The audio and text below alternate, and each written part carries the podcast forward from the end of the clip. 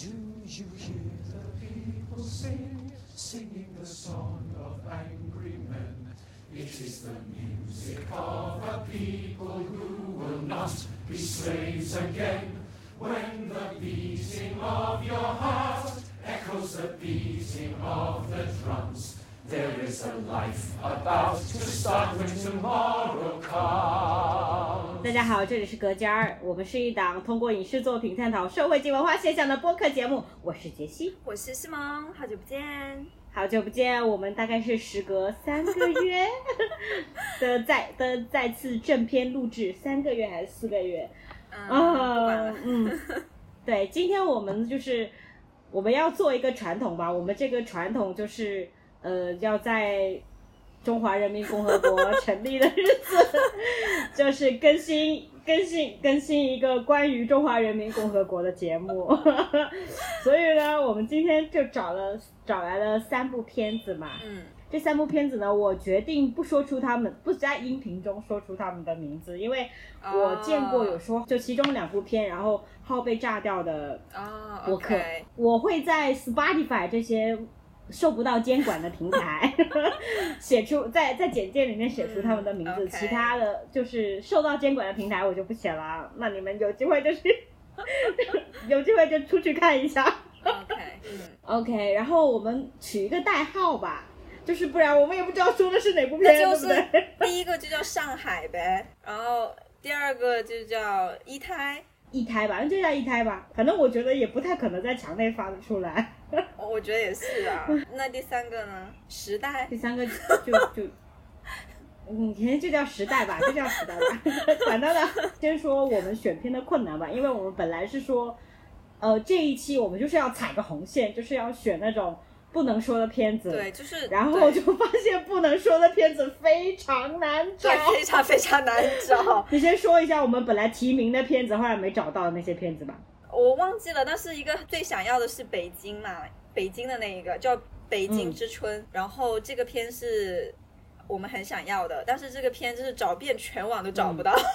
嗯，的外网也找不到，谷歌也搜不到，就是不知道它到底是也没有到。底是怎么回事了。它大概是讲什么的呀？这个片子？我之前有看，在网上有看到一个预告吧，就是讲那、嗯大概可能七八十年代那些人，他们就是有，他们其实是有一颗自由的思想的，他们会发表一些自由的言论，就比如说有一些画家或什么之类的，但是具体我也不知道，因为就是一个嗯小小预告，所以就很好奇。你知道布拉格之春之春吗？它是一个运运动的名字，嗯，对，所以他取这个名字，我好像大概知道他可能要想讲什么。对对对，其实还是关于自由民主的啦。就是反正我们这一次选片是真的有点困难，然后就选到，同时我又觉得我们现在定下的这三部片就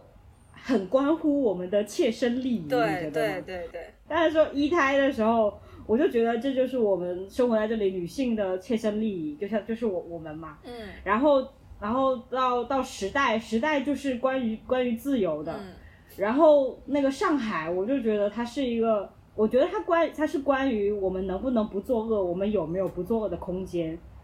就是我觉得是生活在这片土地里面，就是最切身的三个问题，过对于我们女性来，对于我们来说，嗯，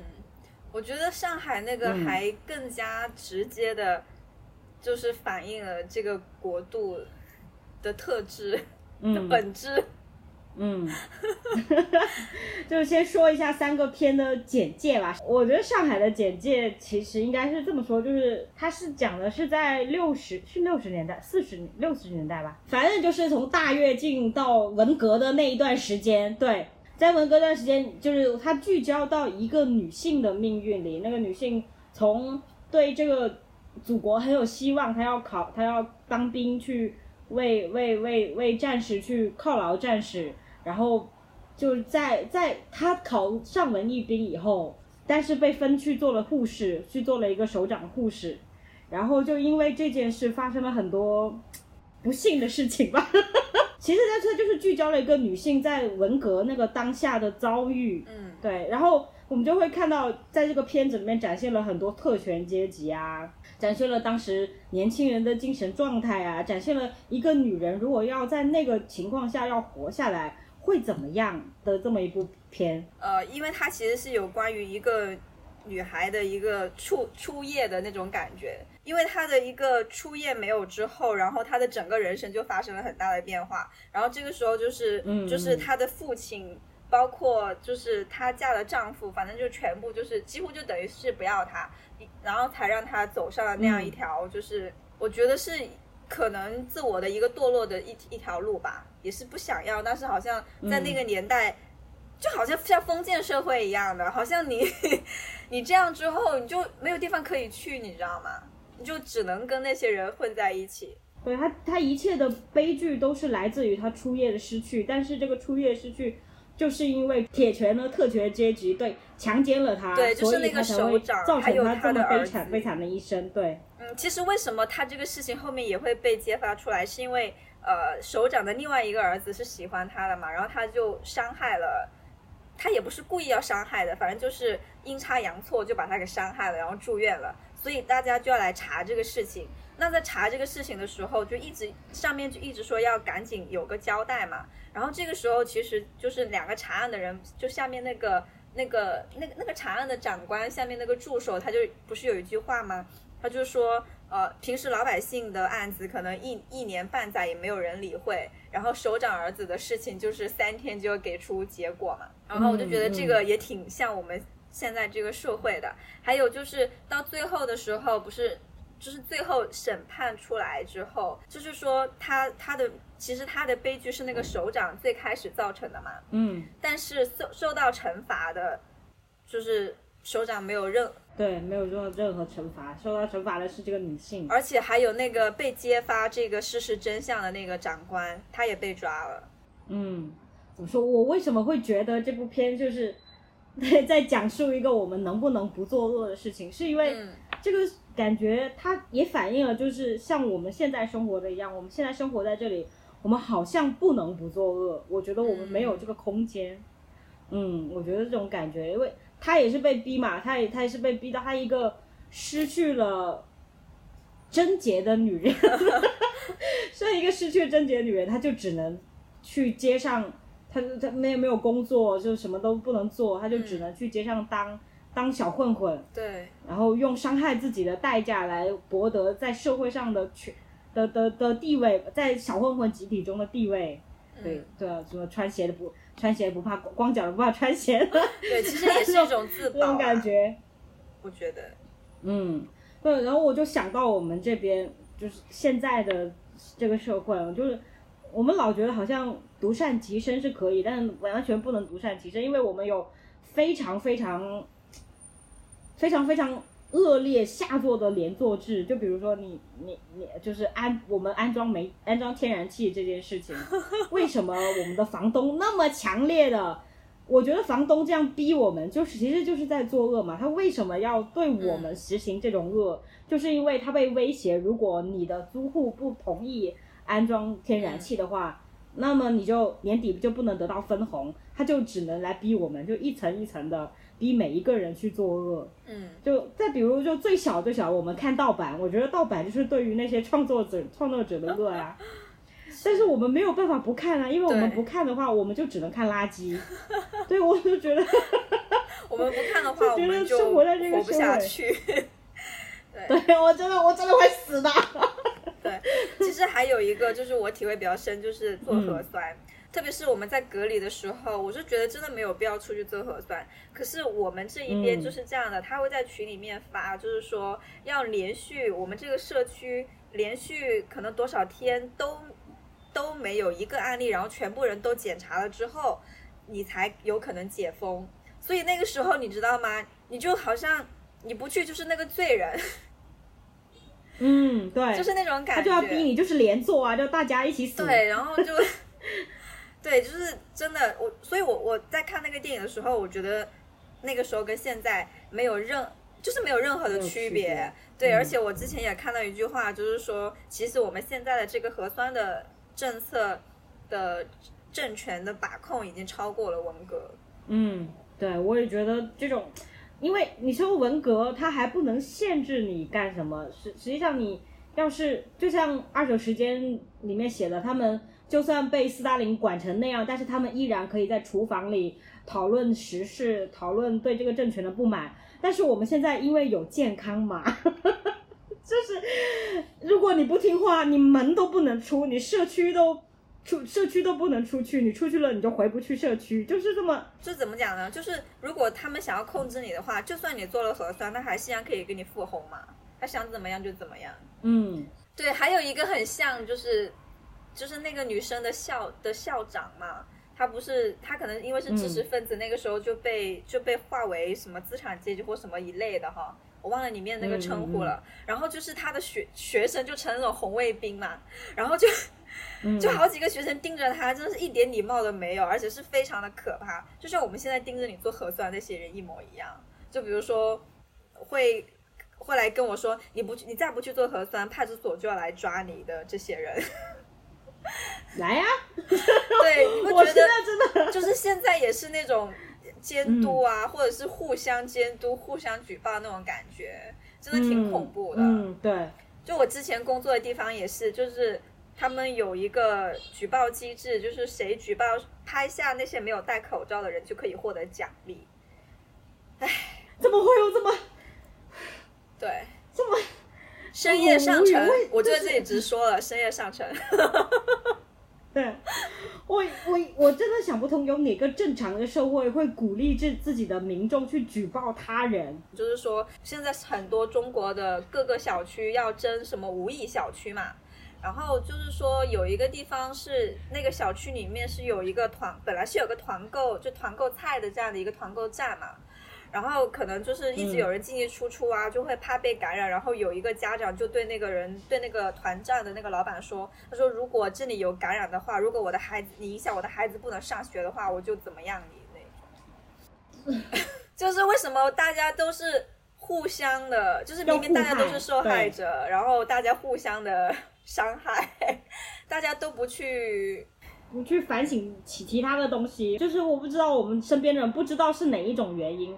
他就是不敢责怪上面所有事出了问题，那就是事的问题，不是这个总总路线的问题。省出了问题，那就是这个省的问题，也不是上面的问题。是反正永远都是那个，反正上面永远都是对的。那那所谓的全面清零，到底是谁提出来的呢？对难道是省提出来的吗？对啊，难道是深圳提出来，是上海提出来，是四川提出来，是拉萨提出来的吗？都不是呀，对啊，是贵阳提出来的吗？就我就觉得很奇怪啊，就是可能一种制度，它真的就是会愚害人的思想。就比如说我们现在这种嗯现象，其实就跟我们了解到的朝鲜是非常像的嘛。就朝鲜也是这样，嗯，他们可能就互相监督你有没有看电视啊，然后你有没有 虽然这部片是台湾人拍的，我觉得有时候他的那些想象啊，或者说拍摄手段有一点好笑，集中来说还是还是比较反映了我们这边的事实。就是我们现在进入到第二部，我觉得《一胎》这个片子可能是我们这一代人嗯最有发言权的一代人吧。对，对于这个片子，我们是刚好就处在那个时期。对是七部纪录片，因为上海刚才那个是个呃故事片，，嗯是一位呃从农村出来，就是只有初中学历的的女性，靠自己的打拼考上了纽大电影学院。对我曾经的梦想纽大就是纽约，对，就是纽约的那那个电影学院。嗯然后我我当时看到他背景的时候，我还没看这部电电影的时候，看到这个背景的时候，我就觉得好励志啊！我说哇，那种。然后他就跟我说：“世萌，你也可以。对，我就跟他说，我说世萌你也可以，快点快点快点，现在就考。然后他他就整部片其实就是讲的我们的我们这一代人最最集中的那个那个政策，就是独生子女政策嘛。”嗯，对，嗯，因为这部片一出来，其实就在中文圈就是很受关注。但是为什么很多人不知道原因，就是因为我们这边不让提这部片。对，就是我们这边我们今天的片都不让提。嗯嗯，就不让提到什么程度，就是有一个播客号说了这部片子嘛，嗯，他说完以后，就是发出来以后，他这个号就消失了，整个消失，迪斯皮尔的。天啊，我打开播客平台，它就消失，你知道吗？在我眼前。为什么这么敏感？是因为它里面记录了很多那种当时因为要实行这个政策而而做的一些非常可怕的事情。对，其实很多人都是知道的，比如说，呃，很多孕妇都在七八个月中，你想看七八个月对，就是都已经快那个时候都已经是成型了，小孩子。对，都都被拉去引产，然后很多根据那个采呃被采访者说，很多小孩被引出来都是活胎，然后他就。他就掐死他。那个那个受访受访的奶奶说，她一她一个人做了几万个婴儿，，是她杀了几万个女婴。我的妈呀，我 而且还有就是，我觉得他们对女性真的非常非常的不人道。就是中国就是那种重男轻女的思想很严重嘛，他们可能就是想要生、生生儿子，然后他们就会去躲起来生，躲起来生之后，然后可能就是会被那些官员找到啊，然后不是那个人就会说。整个县的很多官员都会过来吗，嗯然后可能别人逃跑就去追啊，然后就把人家衣服全部扒光。我天啊，我就是 对他们就是怎么说？他们还是采访了当时的那个计生官员嘛，嗯，他们就说，就是那个村长，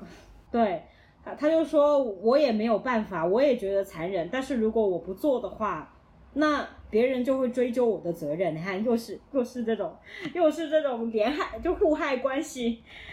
就跟现在是一样的。嗯，而且铁拳最喜欢做的事情是什么？他就是任何事情，他妈的他都要下一个指标。他堕胎他也要下个指指标。前几年那个上面那位刚就是第一届刚上任的时候，连连反腐名单都要下指标。那人家反人家腐了就是腐了，没腐就是没腐。你反你反腐名单你下什么指标？以前反右也要下指标。那人家右了就是右了，没右了就是没右，是不是？对啊还要就是名额不够啊，就我就诬陷你是右了，是不是？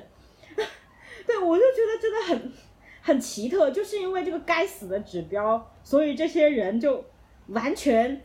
对，就为了保全自己，就要就要去去去去去做这件事情。而且他们不是通过这个每个地方的那种，那个叫什么啊？就是是引场的，吗？反正就是他们的计划生育的那个什么东西嘛。然后他们不是会奖励那些人吗？搞表彰大会嘛，我就觉得好离谱。对，那个叫是《天长地久》这部电影，你看过吗？它就是讲一对失独失独的父亲，他们在那个工厂工作那么多年，从来没有得到过奖章，这就得了那一次奖章，就是因为他被拉去拉去流产，得了那个计生标兵。我觉得对，这个纪录片里面不嗯是也有一个他们。我记得小的时候好像也是会评那种什么三好家庭啊，但是我们家从来没有被评过，然后没有被评过，所以我不太清楚是什么样的。但我看这个纪录片的时候，竟然有一格叫做“计划生育奖章嗯，”，我就觉得 铁拳就是这样啊，他就是嗯，把一切这种只要符合他的利益，他都可以都可以奖奖章。反正这他就是说一句话表扬一下你，又又没有什么其他的。因为那个重男轻女的思想确实也影响，哇，这个思想真的太可怕了，我的天！就是有些人把孩子生下来之后，他们可能就会送走，放在街上或者是哪里，如果没有人领的话，嗯那个女婴就这样子就被晒死了。对，被晒死、被冻死、被饿死，反正就没有人理她。对，你看那个那他不是那个艺术家，他不是拍了那一张照片吗？那一张照片里不止一个死婴，哎，他就是那么一处垃圾场，他都能。对，我就觉得真的很可怕，怎么可怎么可以把人逼成这样？我我我我都想不通，为什么会有这样的政权？然后对就是那时候我我记得跟跟好多年前了，跟别人讨论计划生育这个政策，嗯，我就说这肯定是不合理、违违背人权的，就是而且按照就是人类发展来说，人口永远都是活力，不可能说因为人多，所以你就觉得这些人是累赘，我觉得没有这个说法的。嗯，人口永远都是活力。然后我那个朋友他就说，他说当时中国都吃不起饭了，那当然要限制人口的出生了。哇，吃不起饭是谁的是你现？在的朋现在的朋友吗？就是跟我们差不多大以前吧，几年前。啊、就是呃，是跟我们差不多大的，但是他是男的，他根本不懂这些，他根本不不知道我们的切身之痛，好不好？他根本就没有被流掉的风险。对，其实这个我也有好几个是想要讲的，就是首先是这个政策，它肯定是，我觉得它就是不合理的，就像你说的，它是违背我们的人权的。但是有这个政策已经这么恐怖了，为什么还要怀孕呢？就是这个男人为什么还要让这个女人怀孕？对，这个也是我我就是我非常就是不能理解的。你非要生不可是吧？就是这种感觉。因为这种封建思想本来就是来源于男性的那那样一种就是传宗接代嘛。我我就觉得，如果这个男人不要生了，我不相信这个女人拼还要非要扒着你要生这个孩子，我觉得这个不可能的。嗯，最让人就是诡异的就是，除了那个，就是有一个接生婆，她现在在做不孕这个治疗嘛，她会觉得她在赎罪嘛，因为她已经就是她杀死了那么多的婴儿。可是大部分的人就是觉得说。不管是本来的受害者，还是跟她一样的接生婆，还有一个获得那个表扬奖章的，他就说，呃，那个寄生奖章，对，说如果是重来，他还是会这么做。嗯，他们一致是一个责任，对他们一致认为这个是那个时候国家所需要做的一件事情。对，又回到我们前面说上海的时候那个事情，就是为什么大家的反省的的层面都这么的这么的。这么的平，就不敢往上去去反省。你杀了这么多人，你还觉得这是应该的？我我我我我都想不通。不管从哪个方向，这个这个政策就是不应该的。哦，我还听到一个论调，就是有一些女孩会说自己感谢这个，因为有这个政策，因为她是家里唯一的小孩，所以她才能得到家里的所有资源去读书。哦，就是说没有重男轻女的这个了。嗯，人不能这么想事情，你知道吧？你不是只有你，你你背后有几千万人，几千万，而且你你不要用不合理的事情来来那个，因为那个那个重男轻，它本来就是不合理的。然后你要去想这个不合理的事情，然后来验证自己还幸运一点。对，我觉你你有没有想过，如果你是你要生的话，肯定是有办法的，绝对是有办法的。他完全可以把你抛弃，对不对？你你首先要想的是你的出生和你的幸运长大，是不是因为是你的父母爱你，不是因为重男轻女，不是因为这个计生政策？对，如果如果他们真的那么重男轻女的话，他们也肯定把你放到外面去，或者是扔掉。其实这个这个政策是绝对没有所谓的感谢这一这一这一这一说的。你就算是既得利益者，你也不能感谢他，因为他就是错的。对，而且我觉得，如果是你要让别人就是少生或者怎么样，你你应该是提提升一下，就是人的那一种，我觉得要提升人对自己幸福的一个一个一个掌控吧。就比如说一个人的思想，他对自己的幸福的要求他提高了，然后他自己就会知道他需要几个小孩，你不觉得吗？如果我家里很穷，我自然也养不了那么多的人啊。但是你不能规定说，不管是大家怎么样，你就只能生一个。嗯，对啊，这个这个 计划生育这个一胎政策，其实就是一系列一系列政策导致的恶果。你看，一开始就是计划经济嘛，然后经济就撑不起来，然后农村的粮食被抢到城市来供给城市，然后农村就大量大片大片的饿死人，三年灾荒时期，三年错误时期。农村就大片大片的死人，然后就就觉得，然后政府就不觉得是他们的错，不觉得是政策的错，不觉得是铁拳自己的错，他就觉得是人他妈的太多了，然后就开始就说啊，我们不要那么生那么多。我觉得我们生活在这里，我们统治着我们的这个铁拳，就有一种感觉是永远不认错，反正都是不是我的错的那种感觉。你你有一个反映寄生的电影，那我就禁掉禁掉一切讨论它的人。嗯，然后呃，明显现在疫情不需要这么控制，那但是我不承认，我就是要清零。然后三年 三年错误时期也是，现在虽然好像官方文件承认是错误时期，不是自然灾害，但是也呃电影也不能拍，聊也不能聊，反正我就是没错。那一个人如果认不永远的不承认自己的错误，那这个，那这个社会怎么可能进步呢？其实这个这个纪录片我还有一个要讲，就是他们通过那个婴儿去，嗯，去挣钱跟国外做交易的这个，其实就是国外的人完全不知道你这个孤儿是、是什么样的背景。对，它中间其实是有一个一个那个那个事件是，呃，国外其实有一段时间很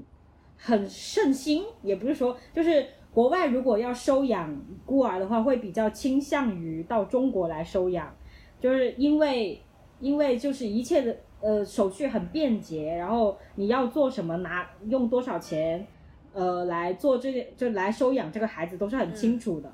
然后呃他们这些人就呃其中一家收养这些小孩的家庭就有一些就有一点好奇嘛，因为他当时在收养的时候。那个跟捡到他他女儿的那个那个妇女就跟他说，就跟他说我在哪儿捡到的，他就觉得有一些奇怪，他就再回去问那个捡到女孩的妇、妇女说，呃，具体是怎么回事？你可以只跟我说一下吗？然后他就说，然后那个妇女就告诉他。我只是拿钱办事，你这个事情你可能还要去问孤儿院。然后这个时候我们才知道，哦，他这个孤儿院的里面的所有婴儿根本就不是捡到的，有可能是从家别人家里面抢回来的，有可能是有可能是别人呃嗯拐卖的小孩，对遗弃的，它正其正正常的途径有，但是非常少。被被领养出去的十几万的小孩儿，就是女孩儿，就大部分都是女孩儿，基本上都是非法途径到来的。然后这个非法途径，我真的连我我真的不怪大家，就是想事情想不到嗯更高的一层，是因为我们的司法也停在最低的那一层。所然后最后这个所谓的怎么说拐卖婴儿的案件被查的是那几个最低层的，把小孩交给福利院的那几个人，福利院完全没事。对，就我补充一点点，刚刚吉西有一点没有讲到，就是嗯为什么这些人会把这些捡到的婴儿去送到孤儿院去？是中国 孤儿院、嗯 官方机构让他们哦哦，对，让他们把那个孤把捡到的孩子送到那里去，然后他们就会给到他们大概一两百一两百美金这样子，可是他们却可以嗯就是给就是拿国外那些领养的人拿可能拿十万美金这样。哦，一两万万美金，嗯对，就差不多可能嗯将近有就是好几万、十万人民币这样子。然后就所以说，这个为什么非法？其实最开最原始的一个来渠渠道就就是官方，所以最后判刑的时候，嗯这些人没有任何事情，嗯嗯而且他们把所有的婴儿都是做好了十足的这个资料的一个一个准备嘛，在哪里捡到的，然后什么的。嗯后面他们调查的时候就会发现，这些人的就是地点来来去去就那几个，就是那三四个，要么就车站，要么就孤儿院门口，还有垃圾桶反正就是三四个。然后我就想，对，还有垃圾桶，就是你妈妈有没有？就是我的，我有有有，我我就经常会听到周边的人就会说。妈妈，我是哪里来的？然后家长就会说你是从垃圾桶捡来的，是不是因为这个计划生育政策真的很多人我觉得他们那个时候可能经真的经常在路边看到弃婴，我觉得真的有可是能。在纪录片里面经常会出现什么少生优生啦，对，但是嗯通过这个纪录片，我还看到更多，就是什么他们那些戏曲啊，还有还有一些就是可能老年的嗯那些什么合合唱，就是那种什么舞蹈队舞，蹈队啊，就全部都在讲这些东西，我就觉得怎么会这么恐怖？就就一个这样的政策无孔不入。你以为就妇联有很大一个一个一个一个工作，就是统筹社区的那些大妈，就是一起来排演这些节目。因为当时我在教育局工作嘛，然后他们就会 对啊，就会统筹这些。因为有一些退休的那些老老老老干部，就是那种退休退五六十岁的。就会专门组织一个那种教育局的歌歌舞队，然后他们每天都会排练，然后有什么新政策下来，他就会就会有人跟那些那些退休的人说说，哎，你们组织一个什么什么什么什么，啊到时候我们在什么什么时候演，然后他们就很热情地说啊，我也在这种。我哦是，看那些东西，我都挺害怕的。不过这些东西我小的时候倒是没见过，我也是，我也没有见过歌舞，我就见过标语。我见过标语就刷在别人的墙上啊。嗯，反正就是弄墙上啊，以电线杆上啊。对，然后我就觉得什么都他们说了算，然后现在就是要又鼓励生三胎，然后又让你就是什么生三个或者生两个，多生就比较好啦。小孩有伴，老来有靠。什么两个都是宝，三个刚刚好？什么哇？你真的是好会押韵哦！我真的想说。对啊，那以前怎么不这么说呢？而且就从这里也可以看出，我们完全不尊重、尊重、不尊重私人财产，你觉得吗？就是对那些寄生队友冲进来，说打就打，说砸就砸，说说掀房顶就掀房顶。这个我家经历过。你说，就是大概懂事以后，我就看到我家里面的很多家具，比如说衣柜啊、鞋柜啊，全部都是破的。那我就觉得很奇怪，我就问我妈妈说：“我说为什么我们家就是所有的家具都是破的？”然后我妈妈就跟我讲，就是说那个时候，因为我姑姑她还想要生一个男孩嘛，因为她已经生了女儿了，然后想要生男孩，所以就躲在我家里面，就是怀孕了，就在我家。然后就被发现了，然后就直接就进来就抄我抄我的家，然后把我姑姑的孩子也流掉了。你们那里不是农村吗？农村不是可以生两个吗？就是有，就是头一胎是女孩，然后可以生第二胎。我姑姑已经有两个女儿啊，她已经生了两个女儿，哦，就是怎么讲，我我爸爸家他们确实是重男轻女的现象比较严重。我我我们不是在为重男轻女就辩论，也不是为为为男中街在辩论，只是我是觉得人家想生，对，不应不应该被这样对待。对，两三年前吧，呃，有过一个调查，就是说消就是类似于消失的女性的这么一个调查嘛。然后最严重的两两个国家是印度和中国，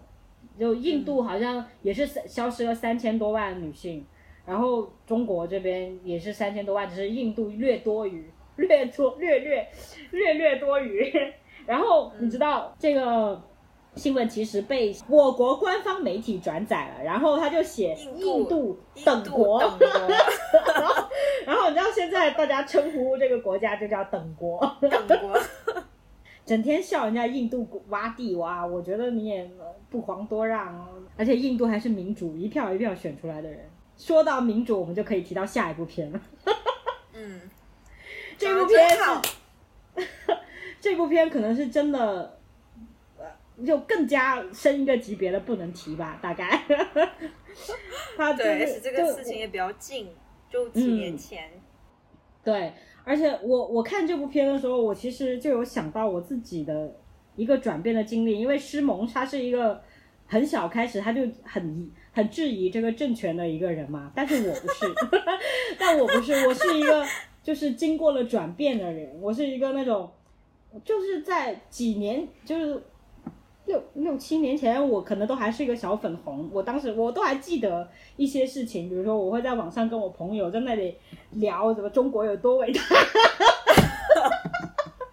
就在那里聊，然后就就说什么我们是什么制造什么什么这什么制造工，就世界的制造制造工厂嘛，还是什么，反正哦，就你还跟人说自己很说这个？啊，我就在网上跟在群里面，因为追星嘛，追星就会有追星的网上的好朋友，然后我们不知道为什么就会聊到这些，然后就会有一个人出来说什么，其实中国的制造的制造都是低端制造，就是那些嗯。芯片啊、那些我们根本就造不出来，比如说那种十米高的那种玻璃，我们都造不出来，嗯，就是那种很透明的十米高的玻璃，我们都造不出来。然现在也造不出来哦，然后嗯。我和我那个那个那个那个网友就很激动的就驳斥那个那个另外一个网友嘛，一直把他说到退群哦。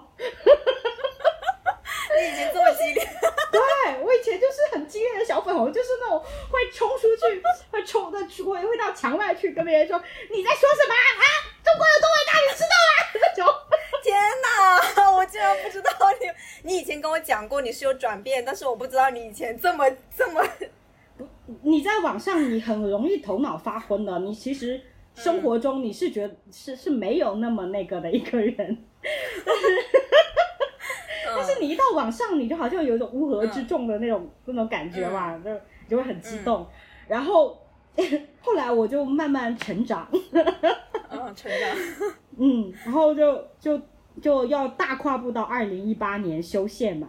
因为我是认为虽然我我以以前我也跟你说过，我一直认为历史嘛就是螺旋上上升的，它总是在嗯慢慢、慢慢向好的，它不可能永远坏下去嘛。嗯然后然后然后我就看到一八年修宪这个事情，我就觉得很疑惑。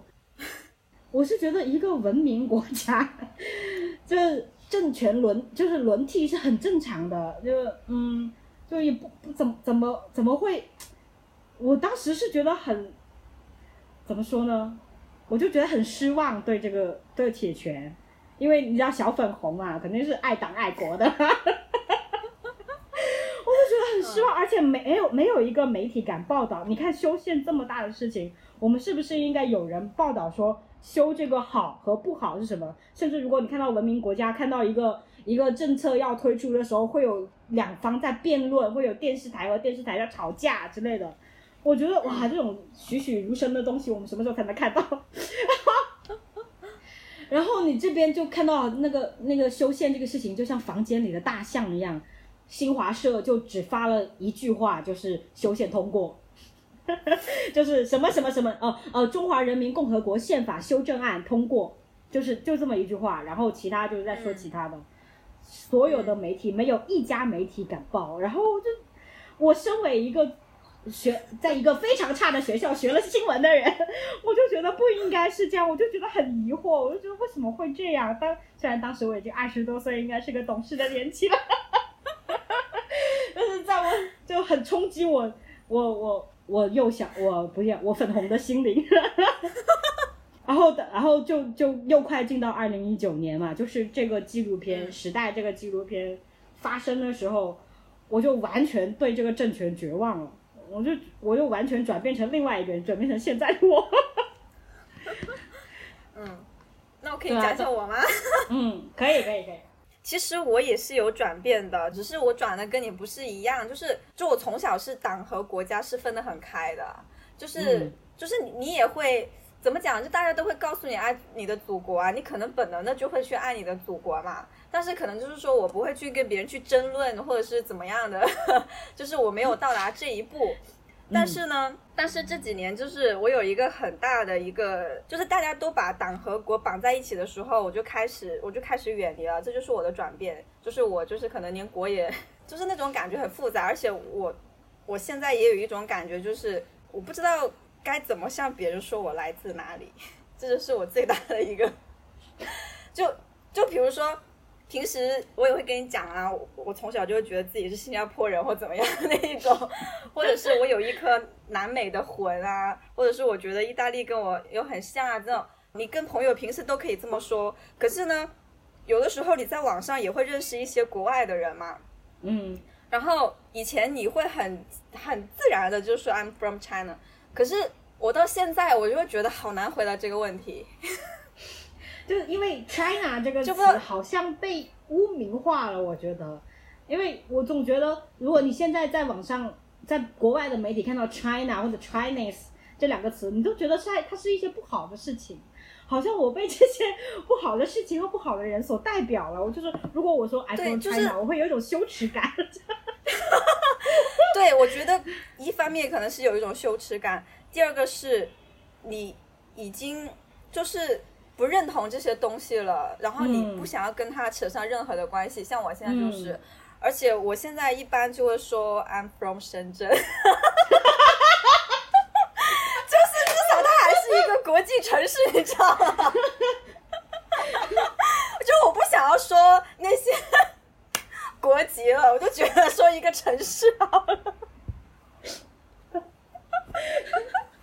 如果他实在不知道那个城深圳是哪里，然后我就直接说香港旁边的一个城市。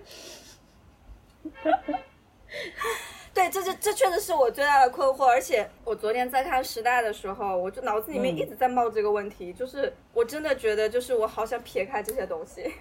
嗯 就就真的我这好复杂的一种心情，就是我现在完全不想跟他有任何的关系。然后后面我就是安慰自己，就是说，那你只是在这里出生而已啊，嗯有没有什么关系？对，对啊，对啊，对啊。心里装着世而界。且我说了嘛，就总有一天我要去做世界公民的。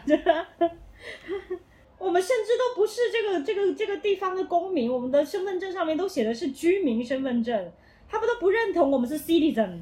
对，然后我觉得其实看完，因为以前就是我们小的时候，通过看 TVB 剧的时候，包括一些社会的一些评论，你都会觉得香港警察是一张香港的名片。嗯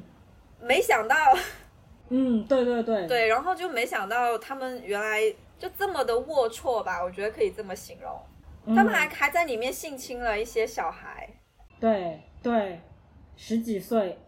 十六七岁的小小女孩。而且你会发现，他们质素也很低。对啊，我就觉得很奇怪，就是这么一个高度，就是在发生这件事之前高度文明的一个城市，就是当时警察的形象，嗯，就在这之前我们也感觉非常好，为什么会接着就急急急转直下变成这样？真的好奇怪、哦，而且而且你你能看到，就像。俄罗斯在发生侵乌这个战争的时候，国内不是有很多，他们国内就很多人反，嗯。就是怎么说，呃呃呃呃游行啊，然后就有人被抓嘛，然后就会有警察在网上发说，现在我把这个警徽取下来，我绝对不会抓我自己的人民，就就有俄罗斯的警察会在、会在社交媒体上面发嘛，但是为什么香港一个也没有？对啊，我就觉得那些警察才是真正的警察。就是警察一直都是为人民服务的，然后他就去伤害，而且其实一开始也没有说是要怎么对抗和怎么样，大家只是争取自己的一个诉求。对，从从一四年那那个时候开始，就是一四年雨伞雨伞行动啊，占中环那里，大家都是一开始都是静坐，包括我们也看到，呃，央视也报道过，还还看还拍到黄秋生啊那些人也是在中环静坐嘛。为什么这么和平的静坐示威，还是被喷水炮，还是被丢那个叫什么催泪弹？我是真的想不通。而且它中间不是专门有一章是说为什么会有合理飞转成勇武吗？那那你都这么对我了，我还能怎么样？对，就是那个时候他们完全就是用用一种武力来对对民众，如果他们再去与理性的这个，那不就送死吗？对啊，那不就笑死了？哦，我们还照样、照样、照样、照样静坐在那里等你打。对啊，那那就真的是一种愚蠢了嘛！而且真的没有想到，就是理工嗯大学的那一个，就是他们把所有的，因为当时我、嗯我我看新闻，我觉得我其实就是我并不能分清楚，因为两边都有不同的那些，对不对？然后，但是看这个的时候。他们原来把所有的路都堵住了，就是那些孩子、那些学生，他根本就出不来，嗯嗯而且就是他们也说，就是一个国际的惯例，就是你至少要留一条路给那些游行者嘛。可是嗯他们真的是，嗯，哇，我就觉得是怎么做到的？就是完全是，他就是感觉有一种要屠杀你的感觉，根本就不是说我是警察来维持治安，就不是那种感觉。嗯，然后那些人后面就是有一些人真的就只能走那些污水道啊，哇，我想起那个画面我都害怕，我觉得。对。后来是后来我有我有就是那个那一天就是李大的那一天晚上，我有不停的在刷社交媒体嘛。好、我感觉啊，当时是真的要冲出去，感觉要抓到李大所有的示威者的那种感觉。后来是他们不是中间不是有一段说他们真的很尽力要冲进示威者真的很尽力要冲进李大，但是冲不进去嘛。后来是整个香港好多人都开车呃开到李大。整个香港那那个晚上，我觉得可能没有人睡觉，就是每个人都在开车去理大要接人。就是香港这个，就是它总共就七百多万人口嘛，然后有两百多万人，就是最开始的时候就有两百多万人来，就是来进行这个游行，参与这个事情，我就觉得是一个很了不起的事情，相当于平均七个人当中有两个人，嗯，对对啊，其实其实他们那个时候有一句话，就是他去恳求那些人就罢工嘛，但是就是有一些人就会觉得，就是说我还是要上班要工作，但我那个时候真的觉得就是。其实嗯这个愿望，如果你的生活境况都变成这对，样，而且我那个时候就？觉得，就是说，我已经，我们已经有两百万个人做出这个决定了。如果我们真的能够一起做这个决定的话，我们真的可以实现这个愿望。嗯，如果在一般的国家，这个是这个这个国家里面有五分之三的人，五分之二，五分之二的人都决定要要把这个要要要要不妥协这件事情，那这件事情肯定能成的，在别的国家。那，直接是脸，对啊，但是在这里你就好像，而且当时这两百万人，就是这是好像是最多的一次统计集会统计，这两百万人，当时我们看到那个照片非常壮观，整条街全部全部挤满游游行的人嘛。然后当天的报道出来是当天的游行只有两万人，就是说这边的报道吗？香港的红梅哦，就是这个运动其实有一个那个标志性的那个人物，就是失去了一边眼睛的那个那个女孩子，你你记得吗？你知道吗？这部片里面有吗？对，片里面也有，但是他没有没有把那个形象放出来。哦，他他有就是有一个女生不是被打，嗯就是眼睛被打了，然后嗯嗯，那个后来作为了这个运动的一个一个标志吧。我觉得这个文宣战真的也也很有趣，他这个事情一出来，然后这边就群，他为什么能成为一个标志？因为他群情激愤嘛，嗯大家都觉得怎么可以这么伤害别人，嗯，然后，然后我们这边马上放出假消息，说这个女的其实是收了别人的钱上街游行的，什么什么。我说我我，然后又又怪给美国啊，你知道，现在我们这个国家出了任何事情都要怪美国。嗯，其实其实这些事情就是一九年的时候，然后我身边也会有人嗯就是说他朋友确实是收了钱怎么样，但是这个东西我就觉得就是它的可信度吧，就是我也不知道，嗯。对，就是会有，你朋友，你的朋友确实收了谁的钱？就是我收了多少？就是我觉得这个东西，就是你不管里面是不是真的会存在这样的一种，但是我我至少觉得大部分的人，就比如说我通过这个纪录片来看，他们并不是这么想的，而且我觉得他们是一群，大部分都是学生嘛，就是或者是年轻人，嗯。然后我觉得他们都是对就是真的是一群很善良的人，我觉得嗯他们就只是想要自己的一个一个自由，一个生一个人生的自由。是想要他们生活的家园更好一些，对？而且最让我 我最受不了的一个场面就是 就是元朗那个，然后那个孩子就大概十四嗯岁吧。就是因为地铁里面警察打伤了很多的人，然后那个嗯人他是有一个国际救助的一个证嘛，然后就是说按正常来讲，如果你你不给他通行是违违法的嘛，可是警察就是不让他进去，然后他就在那里哭喊，就是说，就是说，请让我去救人，你可以打我，你可以。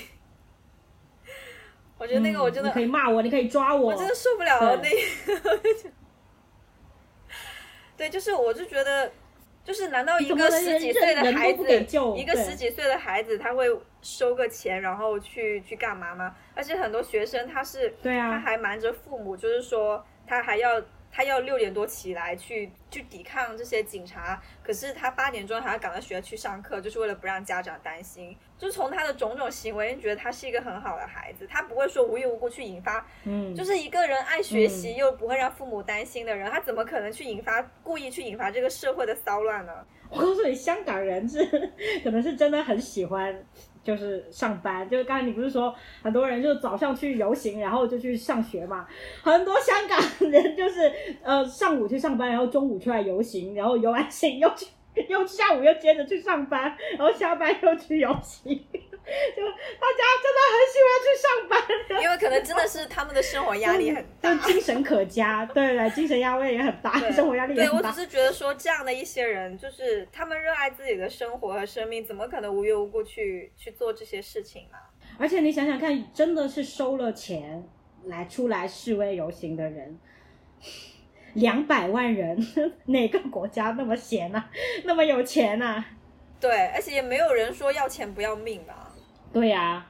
你看这个运动中死了那么多人，被抓了，被抓三千三，差不多三千人，哇，这些人。难道这些人都是神经病吗？就是为一一被抓就是判十年哎、我觉得好无语的是，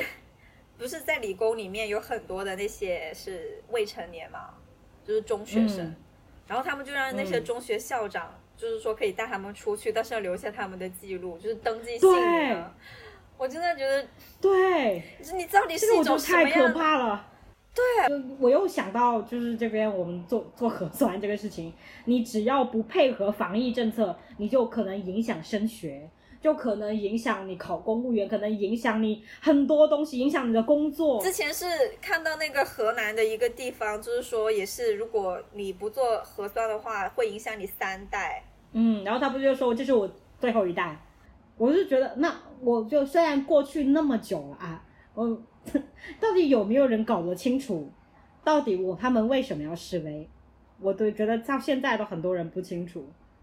那个我他们为什么要反对什么送送还条例？我都不记得那个反送中，对他为什么要反对那个条例？首先是因为铁拳在那边是有是是不被信任，然后并且是有不良记录的。铁拳去国外去抓人这个事情，或者说到港台去抓人这件事情，是发生过很多很多次的。一些香港书店老板莫名其妙就被抓到中国去了，一些逃亡到香港的人莫名其妙又被抓到中国去了，这是这是有先例的，所以人家怎么可能说哦，我就让你通过这个条款，我就接受？你觉得可能吗？并且跟英国承诺好，签了合约，签了协议，说要给香港高度的自自治，要给香港民主，你给了吗？你你通过的那个什么民主呃香港的那个民那个选举法案，那是什个什么东西呀、我我阅读了那个那个报告以后，我就觉得他他他就是他几乎就等于你其实你只能选我指定的这些人，你然后民众民众选出来对。民众选出来的代表，其实能代表民众的人，其实是很少很少的一部分。在一四年才会爆发战争嘛，然后就到今天这个，你你的信誉都破产了，你凭什么去要求别人呐、而且现在带来什么后果？带来带来后果不就是香港失去了那个国际贸易港的地位吗？我我突然想到，就是因为时代的这个里面，很多人都是很年轻嘛，当然社会各界都有，社会各界各个年龄层的都有，也有个阿伯就是一直在在在坚持这个运动，对，然后但是基本上都是都是年轻人，都是十几岁、二十岁的年轻人。你想看理大和中大，就是港中文，港理大和港中文都是非常好的学校，都是这些人。我我我就想到，就你抛掉这些主义，抛掉所谓的你们一些人不在意的民主，抛掉自由也不在意的自由，我就觉得有一件事情一定要做，就是你当你在学生的时候，就是要和师长对呛。我觉得如果学生时代有一个 to do list，那就一定要反抗老师一次，或者反抗就是师长一次。我觉得不能乖乖的做一个学生一直做。嗯 就我就是有这样经历的人，，OK，我也是，对我就觉得我们两个可能没有，我没有一直做粉红，可能是因为我这我们都对都对，就是压在我们头上的那个东西有一些就是不不能完全服从这个这个东西。嗯，现在不是很多人喊楼嘛？因为疫情这件事情，北大也也也也积极说要解封嘛，这个事情。当时我我那边当然没有没有疫情啊，只是当时学校不知道为什么说呃突然间说要那个叫什么，呃突然间说要提。呃，就是呃，我们不是每个学校每每天放热水的时间都是固定的，然后学校说提前半个小时结束发热，就是放热水，就是洗澡的热水，然后所有人都冲回去，就是下晚自习就冲回去洗澡嘛，然后就突然就是时就是还没到结束热水的那个时间，就就停掉了，那个热水就停掉了，然后就就大家好多人都没有洗澡，他就出来喊楼，就说来水啊，没有水洗澡，就就是这样，然后就很多人喊，因为是因为楼下住的是高三的学姐，我是高二嘛，嗯，然后我就我就看到有人喊，我就也出来喊，但是我们那一层好像就只有我喊了，但是他们也没有洗澡哦。嗯，然后然后然后喊完了以后就就这个领就喊了好久哦，然后学校的领导就来了嘛，学校那个领导就一间一间的问谁出来喊，一间一间的问哦，然后那些人就供出是我，隔壁宿舍的人就说是那一间。是那一间，然后我就啊，我我等一下你妈了，你不要洗澡，我心里面说，然后呢，他惩罚你了，还是怎么？他没有惩罚我思，想教育？对，他就他就他就把我拉，就就就让我到楼下去。他说你为什么要这样做？因为我说我因为我没有没有没有洗没有水洗澡。他说没有水洗澡，你可以等一下问，你可以正常的投诉，你为什么要这样喊咯？因为我不知道怎么正常的投诉啊。然后他说你现在觉得就不觉得自己是错了是吗？我说是。然后他就说他就说你这样的性格以后在社会上不会有出息的。我说你干嘛突然攻击我？然后然后我说你不能这么说我。不，现在不是有句话吗？每个普通人都有机会做五分钟明星嘛。我就觉得，因为这件事情，我我成了明星。因为当这件事情结束以后，然后就接着就是因为他没有惩罚我嘛，就就我们被几个抓出来做典型的人都没有都没有被记过或者怎么样，也不知道为什么，可能是因为上报纸了，不知道校报吗？呃，也是也是我那个宿舍的人打电话给晚报，给柳州晚报，然后就上报纸了嘛。然后，然后，然后，反正我们就没有被惩罚。然后，然后这件事结束以后，也有几个学姐跟我一起被抓下来嘛。然后我为什么说会成为五分钟的英雄？是因为当时我被迫参加三两百米的考两百米的那个比赛，然后就是我经过高二那个班，就是那个学姐在的那个班的时候，他们班所有人为我鼓掌欢呼。哦，啊，然后就说英雄，哦。然后我就哇操，就是那种感觉，我就觉得啊，我这辈子可能就只有那一次机会成为明星了，就是这样。我是觉得被被压迫的那个感觉都不好，就是我觉得如果是学生的话，就一定要做一次反抗老师的行为，嗯的感觉。然后你出社会了，你才会知道哪哪些你是被压榨，哪些没有。如果你一直选择做一个听话的人，你根本就不知道你的权利在哪里吧。那我我分享两个事情嘛，就是就是那种。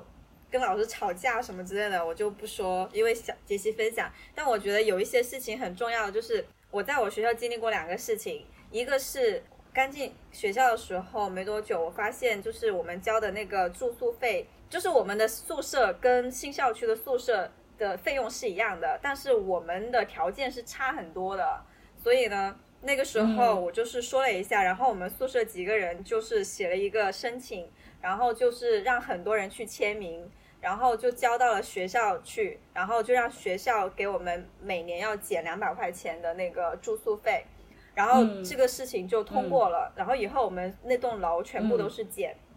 然后还有一个事情是我们不想上一个课，然后我们就全班一起集体签名，然后把要申请退那个课程。嗯，我想分享这两个事情，就是说，如果一个学校它可以去正视学生的这样的一个诉求。然后学生也可以得到自己的一个合理的一个诉求，那我觉得对他今后的人生也会有很大的影响。就是我知道我的利益可以通过我的争取，或者是我跟很多人一起，就比如说我们讲的时代或怎么样，我们一起去做这个事情，表达我们的诉求是可以去成功的。对，所以我也希望就是所所有的学校都可以有这样的一个环境，包括就是我们的社会也有就更好了。对。其其实我我们讲这两个事，这三个事情，就是我为什么我们会讲，其实就是很小的事情，就是小到不能再小的事情，但是这是因为它最基础的，就是因为这都是在维护我们的权利，对，不要丢掉任何维护权利的的的意识吧？怎么说？哎，我也不知道要怎么总结，我是觉得如果这个世界上。祈愿真的可以成功的话，请大家帮我们祈愿，我们赶紧走出去。谢谢大家，大家帮我们一起 赶紧成为世界公民，对，让我和杰西赶紧出去。谢谢你们，感恩你们，感恩感恩感恩的心，感谢感谢有你伴我一生，让我有勇气做我自己。那就再见吧，下期见。好，拜拜。Song of angry men. It is the music of a people who will not be slaves again. When the beating of your heart echoes the beating of the drums, there is a life about to start when tomorrow comes.